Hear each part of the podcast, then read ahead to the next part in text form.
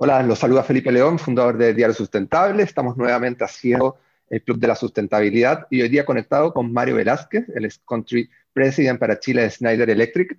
Y vamos a conversar sobre un tema bastante interesante que tiene que ver con la igualdad de género, ya que Schneider Electric fue incluido por cuarta vez consecutiva en el índice de igualdad de género de Bloomberg, así que vamos a revisar un poco buenas prácticas, cómo lo han hecho y cómo han obtenido estos resultados positivos hacia la igualdad de oportunidades. Bienvenido Mario, gracias por conectarte con Diario Sustentable. Muchísimas gracias por la invitación, un gusto estar acá con ustedes. Buenísimo. ¿Estás conectado desde, desde, Chile? Sí, señor. De hecho, estoy en, en, Talagante, desde haciendo trabajo remoto acá desde, desde Talagante, desde casa. Así es. Te, te preguntaba porque te escucho acento mexicano. ¿Hace, ¿Hace cuánto tiempo ya llevas viviendo mexicano, no? Si no me equivoco. Sabes, este, eh, Felipe, que yo llegué acá el 17 de enero. Así es que recién cumplí un año de estar viviendo en Chile. Y, bueno, obviamente bajo la dinámica que hemos tenido el año pasado, eh, no he tenido la oportunidad de conocer mucho físicamente el país por obvias razones, pero, pero sí he tenido la oportunidad de convivir con mucha gente acá a través de medios digitales, obviamente, y, pero ya un año acá ¿eh? en el país, un año. Mira, mira, no, no es un tema que, que, haya, que tengan pauta para la entrevista, pero te lo voy a preguntar por, por, por cómo partimos esta conversación. Me imagino que fue un año desafiante dentro de toda la digitalización y, teletrabajo. ¿Cómo, cómo, cómo, cómo ves eso? ¿Cómo, ¿Cómo, lo viviste tú? Mira, eh, obviamente fue un reto bastante grande, sin embargo, eh, es práctica de la empresa el, tema de, la digitalización. Entonces, nosotros como empresa eh, estábamos bien preparados para poder darle agilidad a un cambio rápido y poder adaptarnos a una operación muchísimo más digital. Prácticamente en cuestión de días, eh, logramos hacer el, ajuste fino, por así llamarlo, a lo que fue las comunicaciones, etcétera, etcétera, para poder tener la interacción desde un punto de vista digital. Eh, pero es, eh, en este caso es una, una de las ventajas que tiene la empresa, ¿no? una, una, cultura mental, una, una inversión que se viene haciendo desde hace mucho tiempo para poder estar digitalmente habilitados. Y obviamente, eh, bajo las circunstancias que tuvimos el año pasado, fue una gran ventaja y pudimos rápidamente eh, cambiar ¿no? de forma de operar. Qué bueno, qué bueno que hayan estado preparados y metámonos ya en el tema que, que nos convoca. Ah, la cuarta vez incluidos en el índice de igualdad de género de Bloomberg con muy buenos resultados. Uh, cuéntame un poco cómo han obtenido estos resultados positivos hacia la igualdad de, oportunidades. ¿Qué están haciendo? Mira, yo creo que son varias cosas, este, son varios ángulos, eh, Felipe, los que, los que tienes que abordar.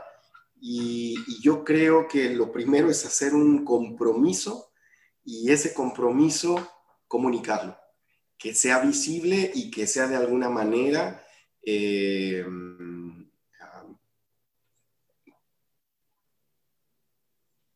evidente, vamos a ponerlo en esta palabra, evidente, ¿no? Con cosas y hechos bastante palpables. Entonces, desde esa perspectiva, eh, nosotros hemos trabajado muchísimo en tener una, en construir una cultura eh, que sea inclusiva. Y cuando digo inclusiva, obviamente hay diferentes formas de hacerla inclusiva, pero en este momento me, refiero un poco más a lo que es igualdad de género. Entonces, eh, participamos en diferentes organizaciones a nivel mundial, obviamente para aprender de otros, pero también nosotros para poner a disposición algunas de nuestras prácticas.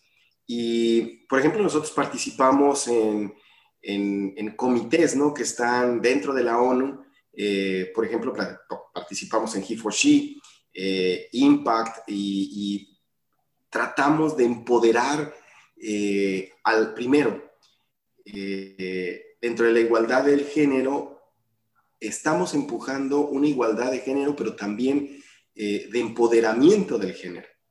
Eh, entonces, no solamente es tener un balance, por así decirlo, desde el punto de vista números o estadística, sino que también las posiciones que tienen, en este caso, mujeres dentro de la organización, eh, también estén en niveles de gerencia, de dirección, empoderadas, eh, y no solamente cumplir un número.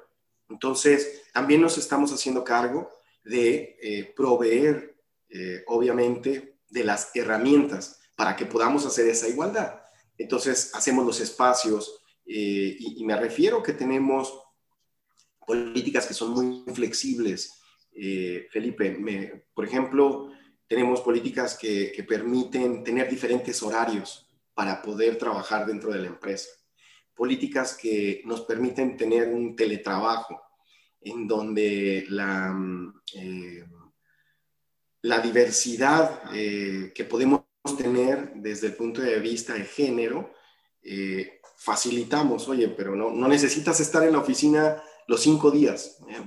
Puedes venir dos días a la oficina, puedes coordinar de manera digital y todo este tipo de acciones facilitan la inclusión, porque entonces eh, puedes tener el espacio para convivir desde el punto de vista de una mujer con las eh, responsabilidades que de alguna manera tienes dentro de tu eh, núcleo familiar, pero también dentro del trabajo.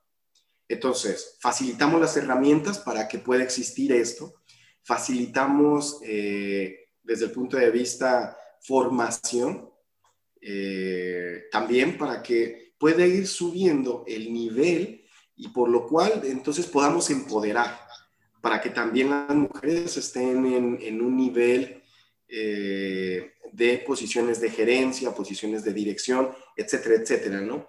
Entonces, para esto tenemos políticas globales, ¿no? Eh, en lo cual, por ejemplo, equidad salarial, hablando de otra acción. Eh, equidad salarial. Entonces, no solamente es el porcentaje, no solamente es empoderarlas, sino también la equidad salarial. Entonces, si un, eh, un hombre tiene un salario X y ese salario es el que está en el mercado, ese salario debe de ser igual para el hombre y para la mujer. Entonces, tenemos políticas muy fuertes desde esa perspectiva. Eh, y obviamente al final del día, cuando empiezas a sumar estas políticas, empiezas a generar un impacto. Porque Yo, yo, he visto, eh, dime. Se te da un poco la, la, la, construcción de esa cultura inclusiva, cuando, cuando uno va haciendo acciones, acciones y acciones, eh, es lo que finalmente te, te, da esa acción de cultura inclusiva. tal cual. Y, y fíjate que eh, te decía que no solamente es un tema de, porcentajes, ¿no? sino es un tema que realmente cambia la cultura y esto es igualdad en salarios, igualdad en oportunidades de desarrollo, igualdad en oportunidades de posiciones de impacto dentro de la organización de nivel liderazgo. Entonces trabajamos mucho en eso y obviamente los números eh, y las acciones empiezan a dar un resultado. Porque mira que el, tener eh, diversidad e inclusión significa más allá de estadísticos. Eh, hemos visto lo que ha pasado en diferentes países a través de la pandemia. creo que ha sido evidente. En, en diferentes países ha habido diferentes tipos de decisiones gobernados o liderados por diferentes personas. Y hemos visto que muchas veces el liderazgo de la mujer ha sido muy acertado en las decisiones que han tomado en el manejo eh, de las diferentes crisis.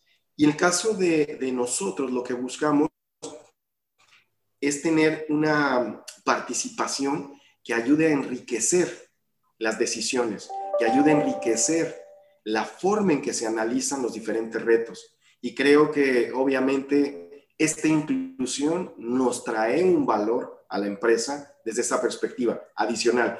Es decir, que es una buena decisión también desde el punto de vista negocio. negocio. Sí, veía que, que, hay, no sé, son, son, tres pilares, pero, pero son tres enfoques que le da la, la compañía. Y uno es el liderazgo en la construcción de una cultura de, de, una cultura de lugar de trabajo inclusiva. El segundo es empoderar a las mujeres a través de sus políticas y prácticas. Y el tercero, invertir en la formación profesional de las mujeres. cómo esos, cuéntanos de esos tres, de esos tres, yo lo voy a decir pilares, pero de esas tres acciones, eh, cómo van también construyendo esta cultura. Sí, entonces, por ejemplo, nosotros hacemos algo, Felipe. Eh, esto lo podemos hacer de manera mucho más proactiva, es decir, tener interacción con las escuelas, universidades, para empezar a, incitar, a promover, eh, obviamente, ciertas, eh, por así llamarlo, espacios para que vengan con nosotros a participar a nuestros procesos. ¿Y qué es lo que hacemos dentro de los procesos? Hacemos que los procesos tengan un balance desde el proceso para que haya esa igualdad. Entonces, en un proceso debemos de tener igualdad para una contratación y debe de ser diverso. Eh, antes, te estoy hablando que probablemente hace, no sé, una década o más, muchas de las empresas simplemente entrevistaban ya desde la entrevista o hacían gestión para desarrollo de talento en universidades en diferentes institutos, muy enfocado en los hombres, más no en la mujer. Y, por ejemplo, nosotros en ese sentido, no, desde un, desde un principio, desde que estamos haciendo la perfilación para poder traer talento a la empresa. Ah, y te quiero, te quiero retomar con, con, un tema de los que estábamos hablando. Tú nombraste la, la academia, la universidad, los colegios, ah, y muchas veces a las empresas les cuesta reclutar mujeres para cargos que tienen que ver con tecnología, con la STEM, con, matemáticas, con ciencia. Ah, ¿cómo, ¿cómo, ves tú también la responsabilidad de las empresas de, meterse también en el mundo de la, universidad para que más mujeres estudien y más mujeres después tengan la posibilidad de, de trabajar en estos temas? Sí, mira, eh, nosotros eh, trabajamos eh, mucho desde etapas tempranas también. Eh, no sé si, te comentaron, pero nosotros eh, estamos en una colaboración con Belén Educa, en donde a través de esta colaboración nosotros estamos ayudando para que haya más eh, jóvenes desde etapas muy tempranas, antes inclusive de entrar a la universidad, que estén vinculados en conexión con, nosotros eh, y nosotros facilitando, inclusive Felipe, eh, mentoría, inclusive invirtiendo nosotros horas desde el punto de vista del liderazgo de la organización para hacer mentoría a, estos, a estos jóvenes en donde obviamente hay una inclusión y hay una, eh, una diversidad.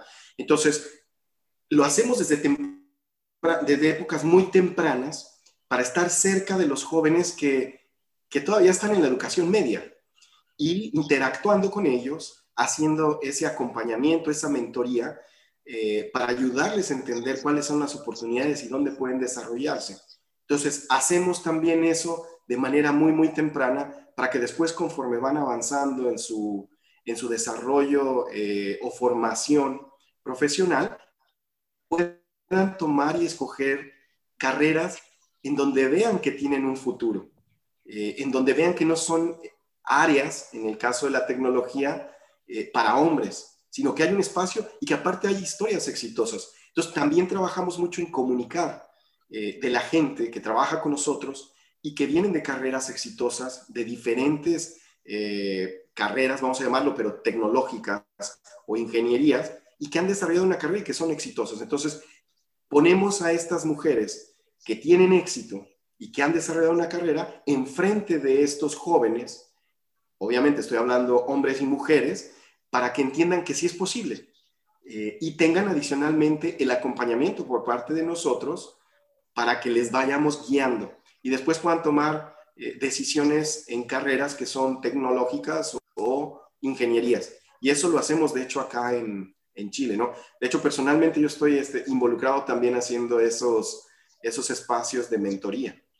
¿Y cómo, ha sido tu experiencia? Porque, porque es una tremenda experiencia, valga la redundancia, de, traspasar esas historias y que, y que otros vean que, que, es posible. Y además lo ligo con que veo que uno de los puntajes más altos en el, en el índice de Bloomberg tiene que ver con divulgación, con, con, con cómo Schneider Electric divulga y cuenta lo que estas cosas que se están haciendo, la hacen y lo cuentan. Así es. No solamente es hacerlo, hay que darle visibilidad, porque ahí es donde la gente, y, hablando de esta población, eh, hablando de mujeres, se pueden dar cuenta que sí es posible, que ahí está, que hay personas que lo han hecho, pero adicionalmente ponemos a las personas a disponibilidad para que hagan esa mentoría y para que hagan ese acompañamiento. Para mí es una de las satisfacciones más grandes que he tenido acá en Chile, poder compartir, y no solo yo, sino ver a mi equipo, eh, a, la gente con la que trabajo, haciendo estos espacios.